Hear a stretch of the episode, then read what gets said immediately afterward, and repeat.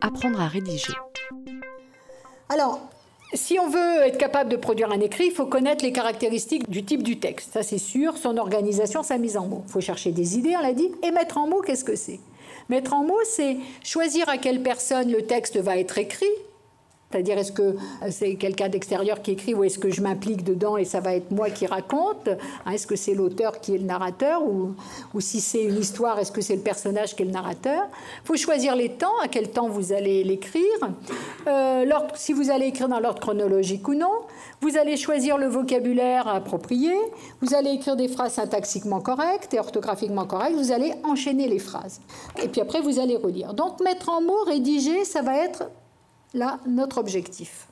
Alors, je ne vous parle pas de l'écriture, par exemple, des mots avec des syllabes, tout ce qui est écriture qui va pouvoir aider à la compréhension de notre système alphabétique. Hein. Là, je suis dans j'écris, par exemple, une énumération. On va pas commencer à rédiger des textes très longs. On va commencer à rédiger des mots. Mais on va quand même le faire dans le cadre d'une énumération, puis après, peut-être dans des textes un petit peu plus longs.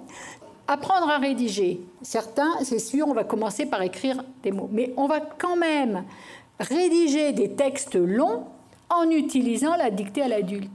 Il n'est pas question que l'on attende que les élèves sachent encoder le langage oral, parce que là, vous allez attendre presque la fin du CP. Donc euh, là, même si en autonomie, ils vont commencer à écrire des mots, très vite, on va écrire des textes en utilisant la dictée à l'adulte. Donc là, on va écrire des mots. Alors, ça peut être en lien ou non avec votre méthode de lecture. On peut écrire euh, une énumération d'animaux préférés en donnant à chaque fois euh, les éléments nécessaires pour écrire. Dès le début, il faut que l'on donne aux élèves tout ce dont ils ont besoin pour écrire. Moi, je rejoins tout à fait euh, M. Ouzoulias quand il dit que souvent on dit aux élèves, si tu ne sais pas écrire tel mot, tu l'écris en te référant à ce que tu entends pour avoir beaucoup travaillé sur l'orthographe, ça, ça me, chagrine un petit peu. Et j'ai vu que M. Ouzoulia centrait euh, une de ses recherches actuellement là-dessus.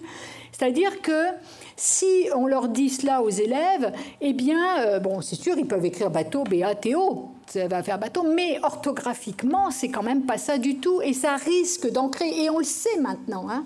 Il suffit de voir un mot une fois mal écrit pour finalement qu'on arrive à le mémoriser. Donc, est-ce qu'il il vaut mieux pas donner aux élèves les mots dont ils ont besoin et qu'ils les écrivent? Si on ne sait pas les écrire, si vraiment on n'a pas donné un mot, eh bien, en attendant que j'arrive et que je passe derrière toi pour euh, te le donner, bah, tu mets un petit trait. Et puis, euh, je viens et c'est moi qui te l'écris. ça, c'est mon opinion. Hein, elle n'engage que moi, comme on dirait. Mais je pense fondamentalement, et déjà pour les élèves, quand on les engage dans la production écrite, même sinon que des mots à écrire, euh, il ne faut pas qu'ils considèrent ça comme quelque chose d'insurmontable. Parce que vous savez qu'après, euh, ils ont toujours eu tendance à dire oh là là, il faut écrire. Alors déjà, il y a le geste graphique hein, qu'ils ne maîtrisent pas tous, hein, ça je vous en parle pas bien sûr, mais euh, c'est une réalité. Et donc, s'ils ont ce geste graphique qu'ils ne maîtrisent pas, c'est d'autant plus difficile pour eux. Donc, je pense que vaut mieux leur donner tout le matériau nécessaires pour écrire. Et c'est pour ça que tout à l'heure j'insisterai sur la constitution des abécédaires, parce que justement les abécédaires, ou sur le travail sur la liste, parce que justement ces abécédaires, on peut s'en servir après comme outil justement pour, euh, pour écrire. Bon, là, ça peut être, par exemple, ce que l'on va manger. Bon, des situations comme ça, vous en avez beaucoup. Là, c'est une énumération que j'ai repris d'en faire de la grammaire au CP. Et puis, Apprendre à rédiger, ça va être aussi dicter à l'adulte des phrases. Par exemple, à partir d'une image comme celle-ci, on va dicter des phrases à l'adulte que l'adulte va écrire. Mais des phrases que l'on peut écrire pas du genre la petite fille, elle lance la boule, hein, ou bah tu vois la petite fille, elle lance la boule. Non, hein, c'est la petite fille lance la boule. Ce que tu me dis, c'est vrai qu'à l'oral on peut le dire, mais moi je ne peux pas l'écrire. Hein. Et puis tu vois, je mets une majuscule et je mets un point. Il y a une activité aussi qui est importante, c'est de, avec vos étiquettes de lecture, hein, c'est de, euh, de, faire des phrases, hein, de constituer des phrases. Euh, ça aussi, c'est apprendre à rédiger avec les, étiquettes, à condition qu'on on va la réécrire aussi, ou au moins la redire si on ne la réécrit pas. Surtout, vous allez bien donner des étiquettes où il y a euh, la majuscule Ici, hein, là, il n'y a pas de majuscule. Il y a les deux possibilités, c'est-à-dire euh, dans la savane, le lion croque les animaux ou le lion croque les animaux dans la savane.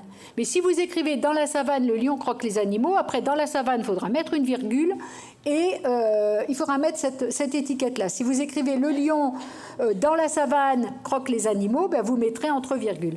Et justement, avec vos étiquettes, euh, c'est reformuler les différentes phrases qui sont possibles à partir d'une série d'étiquettes. Là, on est dans apprendre à rédiger.